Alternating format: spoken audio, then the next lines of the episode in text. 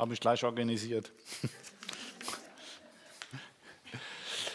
Ich grüße Sie ganz herzlich zu diesem Gottesdienst. Mein Name ist Bernhard Kohlmann.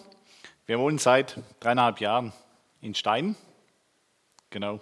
Äh, wir wohnen an dem Punkt, wo die Motorradfahrer äh, den Gashebel entdecken. Also wenn man Stein, Ausfahrt, Weidenau. Genau, an diesem äh, Hang wohnen wir. Ich bin selbst Motorradfahrer, aber ähm, der Frühling ist, sind bei uns nicht die Vögel, sondern die Motorradfahrer. Gut. Ähm, Heute geht es um, um, den Paulus, es geht um den Korintherbrief und es geht um das 15. Kapitel in dem Korintherbrief, mit dem ich bisher noch nie was zu tun hatte. Ähm, und das ist jetzt, ohne dass der David zu mir gesagt hätte, ähm, liest dich da rein, predigt darüber, wahrscheinlich auch nie so groß nachgedacht hätte, muss ich zugeben. Ähm, es geht um die Auferstehung der Toten. Und ähm, jetzt gucken wir mal, in welche Zeit dieser Korintherbrief geschrieben worden ist. Also politisch das römische Weltreich hat regiert, geherrscht über diese Welt. Daniel hatte eine Vision gehabt über dieses römische Weltreich, ne? von diesem Tier, von diesem, von die, mit einer eisernen Zähne, eisernen Klaue. Und das römische Weltreich wird allgemein ein bisschen verniedlicht, verharmlost, ein ähm, bisschen gehypt, ein bisschen gefeiert, weil viel Fortschritt und so weiter. Aber es war ja eigentlich von der Menschenverachtung, von der Grausamkeit nicht zu übertreffen. Also der Kaiser Caligula, der hatte eine Schwester gehabt und, ähm, und also praktisch seine Schwester und seine Schwester hat einen Mensch geheiratet, der aus Spaß mit einem Vierspänner durch Rom gefahren ist und hat Kinder überfahren. Und deren Sohn hieß Nero. Und den kennen wir wieder. Und da müssen wir sagen, was da zusammengekommen ist an, an ähm, Potenzial. Ähm, das hat er dann voll ausgelebt. Und zur Zeit Neros hat eben ähm, Paulus gelebt. Interessant ist, dass weder Jesus noch Paulus sich irgendwie politisch äußern in keiner seiner Briefe. Ja, da hören nichts über Verschwörungstheorien, die, die, die, waren ja auch klar und offen, da gab es nichts äh, zu verschwören, die Theorie war klar. Ähm, wir sind die Römer, wir sind die Herrscher der Welt und ähm, alles andere ist, ist untertan. Ähm, es gab unsäglich viele Menschen, die versklavt waren. Also es gab natürlich mehr versklavte Menschen wie, wie freie Menschen. Und Versklavung hieß bei den Römern keinerlei Rechte, keinerlei Werte, gar nichts. Ja. Frauen wurden als Sexopfer gehandelt, durften von jedem Angehörigen der Familie auch äh, missbraucht werden. Da ist nichts geschehen. Es gab riesige Orgie, ähm, auch wenn sie in, in, ihrem Tempel und so weiter, wenn sie ihre Götter gefeiert haben, die Römer. Ähm, und das war so die Zeit von Paulus. Ja, in diese Zeit schreibt er diesen Korintherbrief, das muss ich einfach mal vor Auge halten. Und dann, ähm, eins der, der größten Tugenden dieser Zeit war das Diskutieren und Debattieren. Also, und das galt sogar noch höher wie die, die Kriegskunst, also sprich die, die Kunst, strategische Schlachten zu führen. Also jemand, der, der gut reden konnte, der, der sprechen konnte, der war damals der angesehenste und das galt als eine hohe Kunst. Ja, und dann gab es dann auch große Lehrbücher darüber, meistens von Griechen geschrieben, die ja dann praktisch vorher gelebt haben. Ähm, diese ganze Weisheitsliteratur von den Griechen. Genau. So, und Paulus war einer, der hatte die Nummer hat er drauf. Also der konnte halt unglaublich scharf und gut reden. Ähm, das merken wir ja auch, dass wir seine Literatur bis heute lesen. Ne?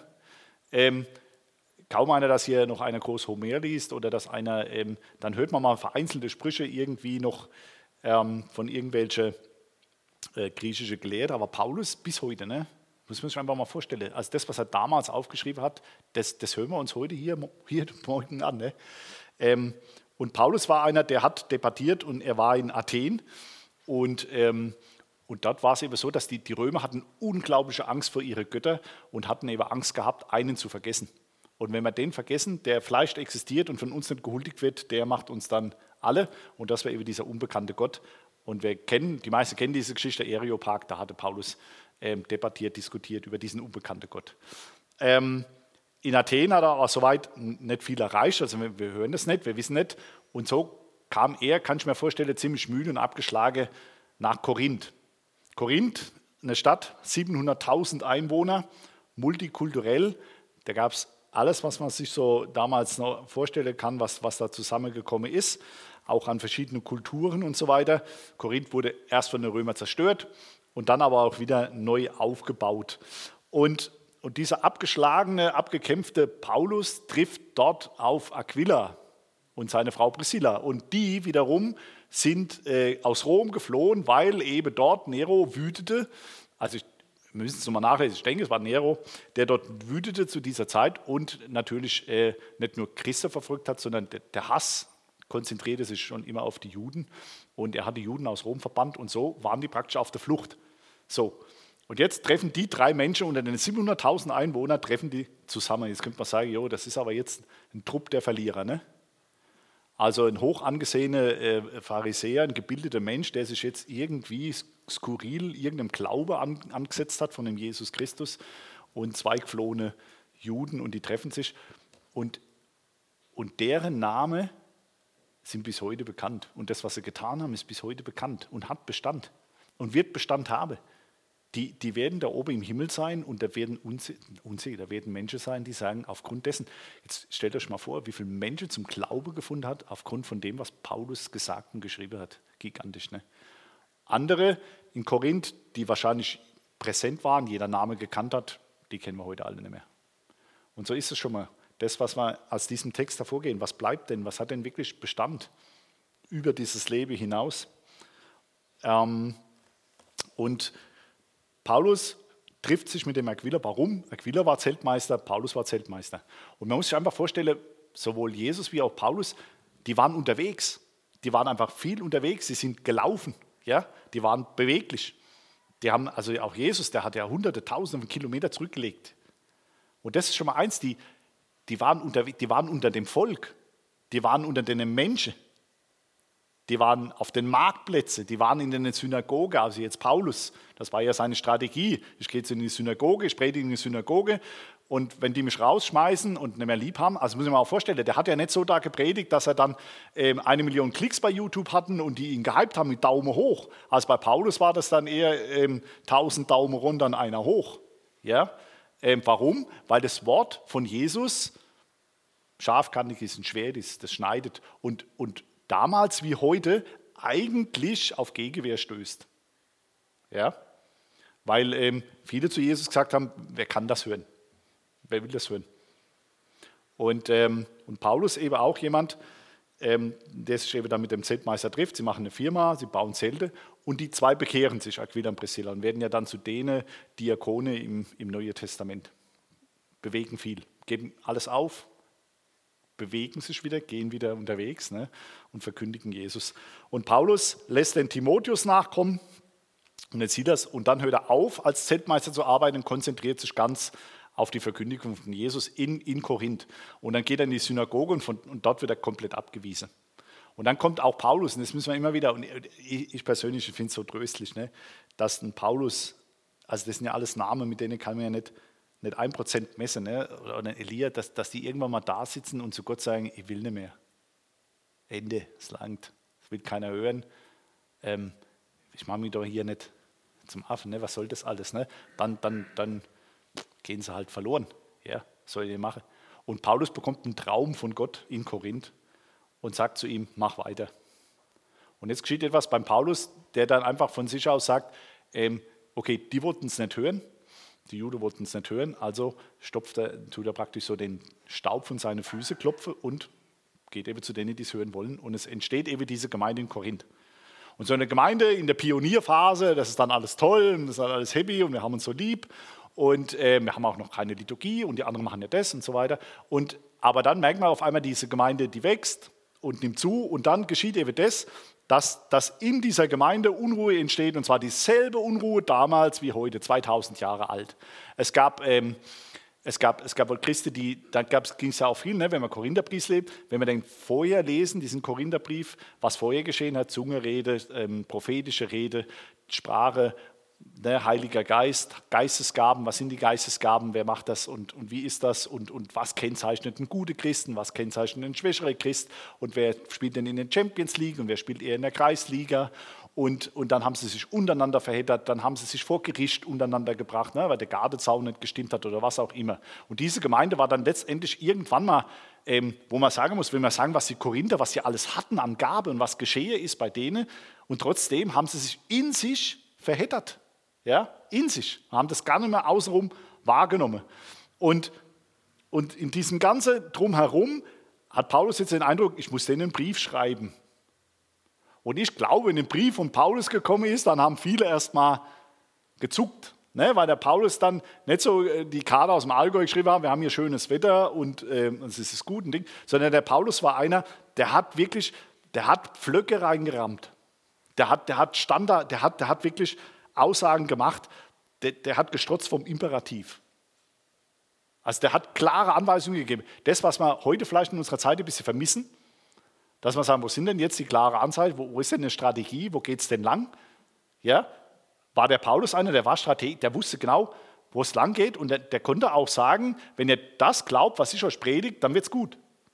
Und wenn er es nicht macht, dann geht es halt geht's daneben. Und, ähm, und so ist er Paulus eben jemand, der diesen Pflock legt, aber gleichzeitig dieses wunderbare Kapitel 13 schreibt. Von der Liebe. Und, und das ist eben diese sagenhafte Kombination von Paulus.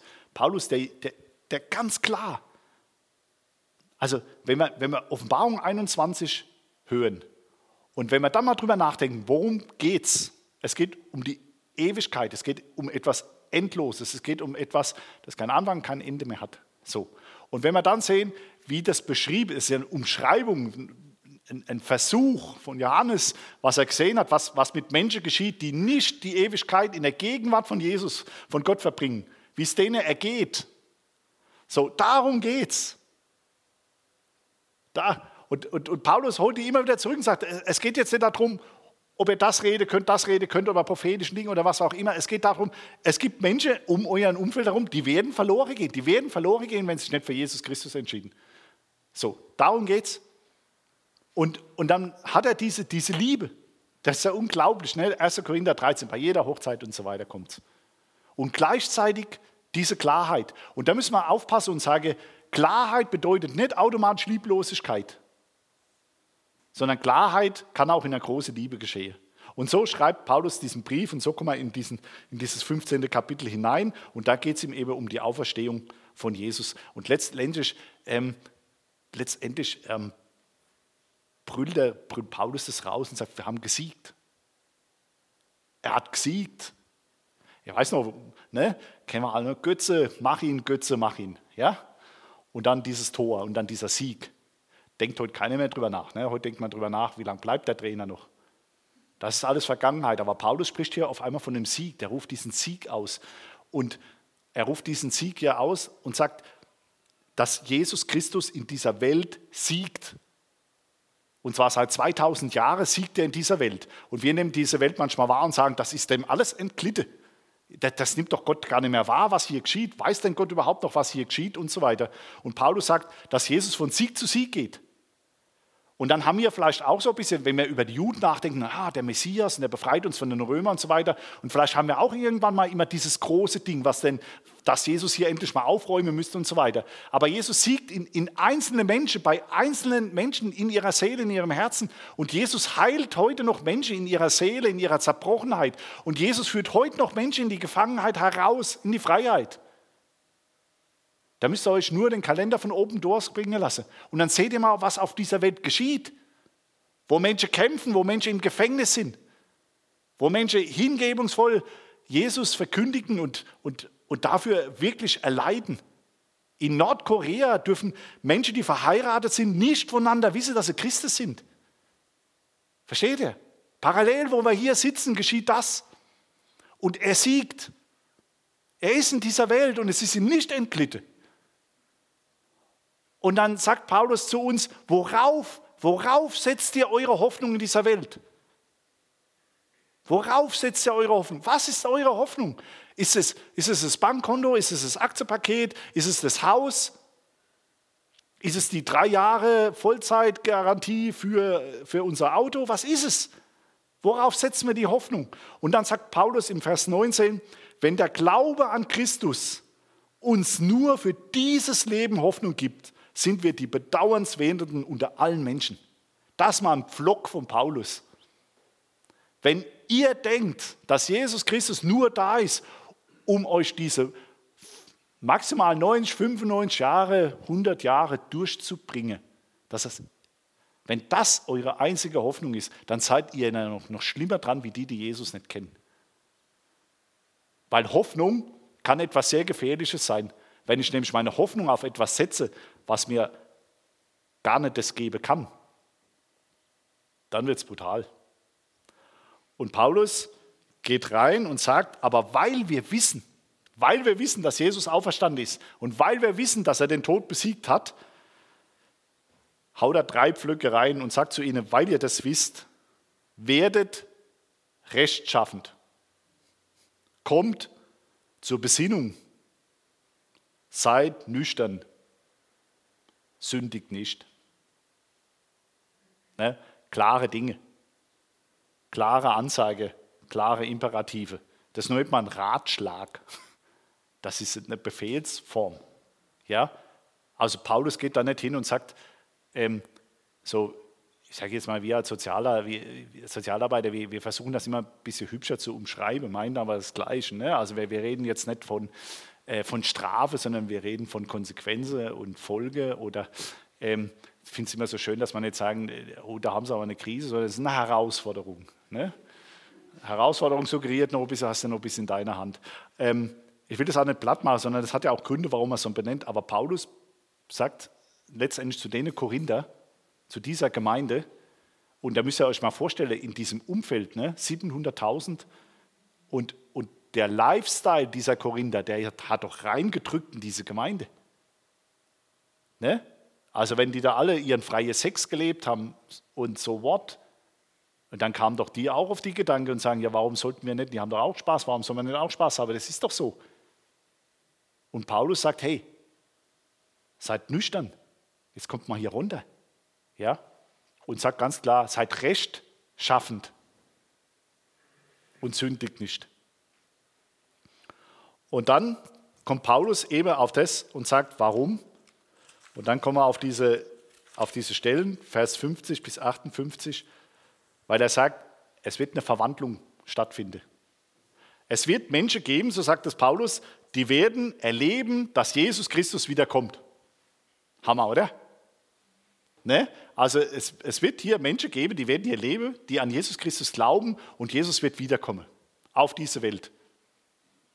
Und, und deswegen, wir, wir, wir dürfen nicht so hart mit dieser Welt sein, oder wir dürfen, diese Welt wird existieren. Die Menschen werden existieren. Also Jesus wird auf irgendwas wiederkommen. Ja? Und vielleicht ist das Ding gar nicht so schlecht, wie wir denken. Weil ich habe auch letzte Mords diskutiert mit einem Theologe, weil ich, ich bin halt so einer, ne? ich habe aber auch viel vor mir oder, oder habe halt schon viel erlebt und dann sage ich so, hey, das Ding geht hier der Bach runter und so weiter und wenn es dann ganz unten ist, dann kommt Jesus. Und dann sage ich, wieso kommst du auf den Gedanke? Da, da traust du mir aber wenig zu. Ja? Egal wie es auch ist, es wird Christen geben. Und dann sagt Paulus, ihr werdet aber nicht einfach mal so rübergleiten. Das wird nicht so sein, dass ihr ähm, einfach dann, ja, den Tod halt nicht erlebt und dann, hopp, jetzt sind wir in diesem, jetzt sind wir im Paradies. Und das ist manchmal unser Gedanke, aber auf solche Gedanken kommen auch nur Leute, die in Europa leben. Ne? Also 10 Prozent der Menschheit geht so gut wie uns. Und mir kommt vielleicht auf so Gedanken sagt, ach, vielleicht kann ich mal ein Häuschen noch mit rübernehmen, das wäre aber nett. Ne? Aber vielleicht, vielleicht ist noch ein Zeh dabei. Ähm, nein, da sagt Paulus, es wird etwas komplett Neues geschehen. Es wird eine Verwandlung geschehen. Und auch die, die leben, die werden komplett verwandelt werden. Und es wird etwas, etwas völlig Neues geschehen. Und es gibt, ein, es gibt einen Film, ich kann ihn nicht es ist schwierig, den zu empfehlen. Er ist von Mel Gibson, äh, The Passion von Jesus Christus. Und, und Mel Gibson kommt ganz stark, also symbolisch rüber in diesem Film, aber auch ganz stark über die Brutalität. Und, ähm, aber es gibt eine Szene, deswegen könnte ich es dann hier nie zeigen, eine Szene, wo, wo Jesus, dieser zerschlagene Jesus, dieses Kreuz trägt Richtung Golgatha. Und dann geht die Kamera auf Maria und Maria steht da und das, das war ihr Sohn. Das war ihr Sohn ja, der da vorbei, dieses Kreuz vorbeischleift und der zerschunden ist, zerschlagen ist. All die Strafe lag auf ihn. Er war der unwürdigste Mensch. Ja, all das. Und dann ist, ist die Mutter und die sieht ihr Sohn. Und da denke ich, hat die schon auch nochmal mit Gott darüber gesprochen und hat gesagt, das ist mein Sohn. Papa, das ist mein Sohn, der da läuft. Ja, und dann ist in diesem Film blendet und, und Maria hat Wut. Und, und dieser Film blendet drüber und dann siehst du diesen dreijährigen Jesus, der, der rennt eine Treppe hoch und stürzt und schlägt sich das Knie auf. Und sie rennt hinter als Mutter und nimmt ihn in den Arm und tröstet ihn. Und dann geht die Kamera wieder zurück und dann läuft Maria zu ihrem Sohn und nimmt diesen zerschundenen Mensch in den Arm. Ob das so war, das ist mir völlig wurscht. Aber er nimmt es in den Arm und dann schaut sie Jesus an und sagt zu ihr, siehe, Mutter, ich mache alles neu. Ist so nicht überliefert, dass er das, aber was mein Gipsner getan hat, ist dieses Wort aus 21 und dieses Wort aus diesem Kapitel, dass Jesus sagt, ich mache alles neu. Das wird neu. Das wird nichts mehr mit dem hier zu tun haben. Das wird eine komplett andere Qualität. Das wird ein komplett anderes Leben werden. Und ich mache das. Oder? da könnte man doch drum herum stehen und sagen, du zerschundener kleiner Mensch, geschlagen und angespuckt von den Römern um dich rum. Die sind's, die Römer sind die Mächtigen, die regieren. Was willst denn du regieren? Und vielleicht kommen wir uns manchmal auch so vor als Christ, oder? Wo wir sagen, äh, wir werden verlacht da draußen, wir werden verhöhnt da draußen und, und was wir sagen, wird doch nicht mehr wahrgenommen. Und wenn wir zu der Menschheit sagen, kommt doch mal alle mal wieder zur Besinnung, kommt doch mal alle wieder runter, und dann heißt dann nur, die Konservativen, die kann ja keiner mehr gebrauchen. Ja? Und dann kommen wir uns so klein vor. Aber stellt euch das mal vor, dieser zerschundene Jesus sagt, ich mache alles neu. Und er hat alles neu gemacht. Und dann wird aus dem nichts mehr bleiben. Aus diesem Körper. Und, ja, und eben bei, bei dieser Offenbarungsstelle, bei dieser 21, wo, wo ich sage, und er wird die Träne abwischen ich, ich bin über diese Stelle so unsagbar froh, dass er, er, er wird mein Leid nochmal wahrnehmen. Versteht ihr das? Wir, wir werden vor Jesus stehen und er wird es nicht einfach heißen, oh, jo, hopp, Party. Sondern er wird sagen, er wird dich angucken, wird zu, er wird deine Träne sehen, er wird dein Leid sehen, er wird deinen Kampf sehen, wird sagen, du hast gelitten, gell? du hast gekämpft in diesem Leben und ich wische dir das ab. Aber ich nehme es wahr. Und jetzt ist alles neu. Und, und darüber bin ich so dankbar, dass er das wahrnimmt. Dass ich sage, ja Jesus, ich kämpfe und ich leide in dieser Welt. Und er nimmt es wahr. Und dann sagt er dieses Wort, wo Paulus dieses Wort aufnimmt von, ähm, von, von, von Jesaja, wo er dann von dem Tod spricht und sagt: Tod, wo ist dein Stachel? Tod, wo ist, wo ist jetzt dein Sieg? Und wisst ihr was? Das wird ja oft an, an Gräber gesagt. Und ich weiß nicht, wie es euch da geht. Ich, ich stehe da jedes Mal an, an so einem Grab und sage, wo ist der Sieg? Ich spüre nur den Stachel in meiner Seele. Wo ist der Sieg jetzt? Wo ist der Sieg? Ne? Wir sagen das immer an den Gräbern. Ne? Tod, ist dein Stachel? Ne? Und dieser Stachel, das war damals, wenn die die Vieh getrieben haben, dann hatten die einen Stachel und haben den angespitzt. Und mit diesem spitzen Stachel hatten die die, äh, die Vieh getrieben. Und daher kommt bei uns dieses Wort anstacheln. Ja? Und Paulus spricht hier von der Dynamis der Sünde. Ganz interessant, weil Dynamis, dieses Wort, verbringen wir oft da so mit dem Reich Gottes, das, das, Kraft und die Macht, die das Reich Gottes hat und der Heilige Geist, die Kraft des Heiligen Geistes, Dynamis des Heiligen Geistes.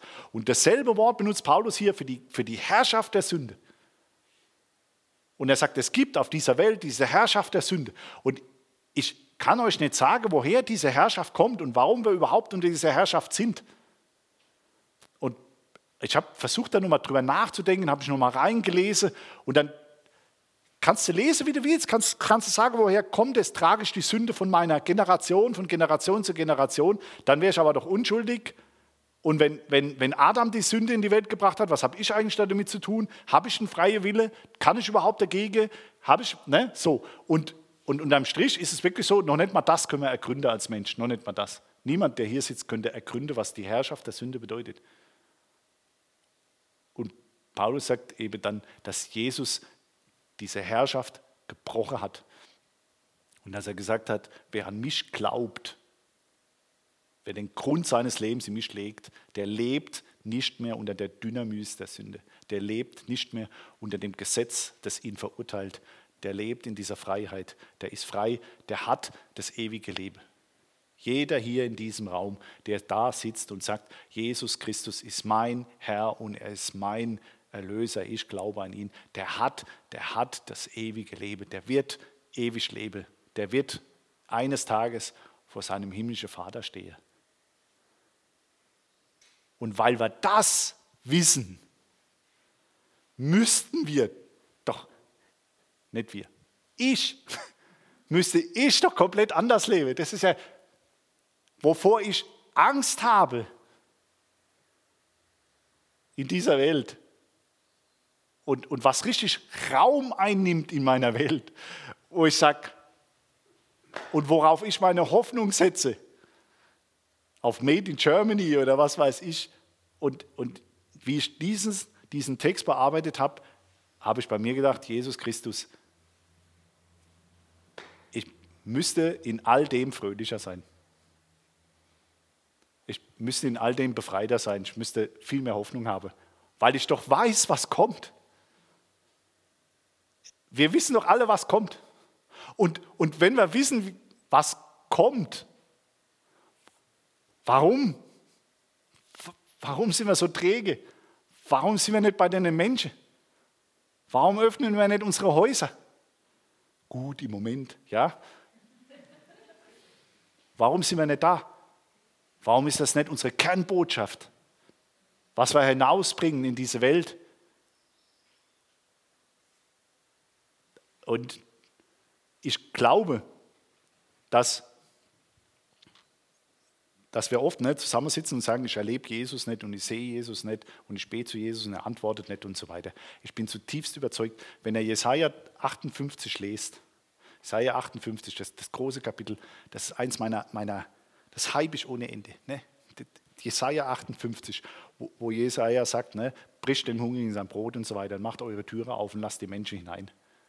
Und die, die elend sind und so weiter. Und die, die Wege, die nicht mehr gangbar sind, macht wieder gangbar. Und die Tore schließt wieder und hebt die Tore wieder. Und dann sagt er, dann, dann, dann werde ich euch begegnen. Und dann werdet ihr sagen, und mein Licht wird euch hervorgehen in der Finsternis. Und ich werde euer Herr sein. Versteht ihr? Wenn jemand hier sitzt und sagt, ich, ich erkenne Jesus, Jesus redet nicht, der spricht nicht und so weiter, dann sage ich zu dir, geh zu den Menschen. Das ist nämlich ein Flock, den Paulus hier reinhaut und sagt, zum Schluss sagt er, weil ihr wisst, weil ihr wisst, was kommt, weil ihr wisst, was kommt, sagt er zum Schluss, Vers 58, seid fest, seid fest. Und jetzt kommt das stranges Wort, seid unbeweglich. Lasst euch nicht ständig von irgendjemand irgendwas in die Ohren rumjucke, weil was ganz Neues kommt und weil jetzt einer wieder daherkommt und sagt, wenn er das macht, kommt das raus und wer das macht, dann kam das und so weiter. Das kennen wir alles. Und dann sagt er, seid unbeweglich und seid überfließend im Tun. Und dann sagt er, und eure Mühe ist nicht vergeblich. Ich habe da drüben jetzt ein Haus, von 1967 und ich glaube, ich habe in diesem Haus ca. 40 Tonnen Schutt bewegt. Auf einem 50 Meter langen Fußweg, weil meine Frau darum gebetet hat, ein Haus am Wald dran zu haben. Und dann steht eben mal der Container 50 Meter weg. Ich habe so viel bewegt in drei Jahren. Und in 30 Jahren wird der Nächste kommen und wird es wieder bewegen müssen, wenn es überhaupt noch steht. Aber jedes Wort, jede Begegnung, jeder Blick, jede Gnade, jede Barmherzigkeit, die wir andere Menschen erweisen, jeder Segen, den wir über einen anderen Menschen aussprechen, ist, wird unbeweglich sein, wird Bestand haben bis in Ewigkeit. Und das, also ich muss sagen, klar, ich, ich freue mich da zu wohnen. Ich kann wirklich bis auf die Rötlerburg gucken. Ich höre zwar die Motorradfahrer, aber ich kann auf die Rötlerburg gucken. Und, und ich freue mich daran. Und dass er mich nicht falsch versteht. Der Paulus war jemand, der konnte genießen. Und Jesus war jemand, der konnte genießen. Jesus hat richtig guten Wein gemacht. Nicht, nicht den Funzel aus Galiläa, sondern ne, der, der richtig gute Wein, der kam zu den Römer und er haut in Fässer, in Fässer, wo eigentlich die Hände gewaschen werden, in diesem trübe Wasser, aus dem macht er Wein. Und zwar hervorragender Wein. Also Jesus wusste, wie hervorragender Wein schmeckt. Und Paulus sagt, mir ging es gut Und mir ging es schlecht. Ich war in Gefangenschaft, ich war in Freiheit, wurde gefoltert und geschlagen und ich war bei Freunden. Und immer und egal was auch ist, ich bin bei Jesus. Und deswegen, ich genieße es jetzt, keine Frage. Wir dürfen auch genießen und sollen genießen. Ähm, aber es, es ist nicht das Zentrum unseres Tun und schon gar nicht die Grundlage unserer Hoffnung. Ich lese euch jetzt nochmal zum Schluss ähm, aus einem Buch vor. Das habe ich geschenkt bekommen als Provokation. Weil dieses Buch hat den Titel Spielend Leben.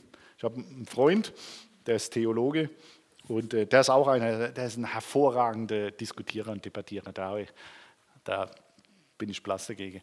Ähm, und der schenkt mir das Buch Spielend Leben. Warum schenkt er mir dieses Buch Spielend Leben? Weil ich das noch nicht kann. Also mein Leben ist alles anderes wie spielend. Aber ich habe Begriffe, was er mir sagen wollte. Und ähm, es gibt auch einen hervorragenden Film, der heißt Baker Vance, die Legende von Baker Vance. Und der Baker Vance ist ein Golfspieler.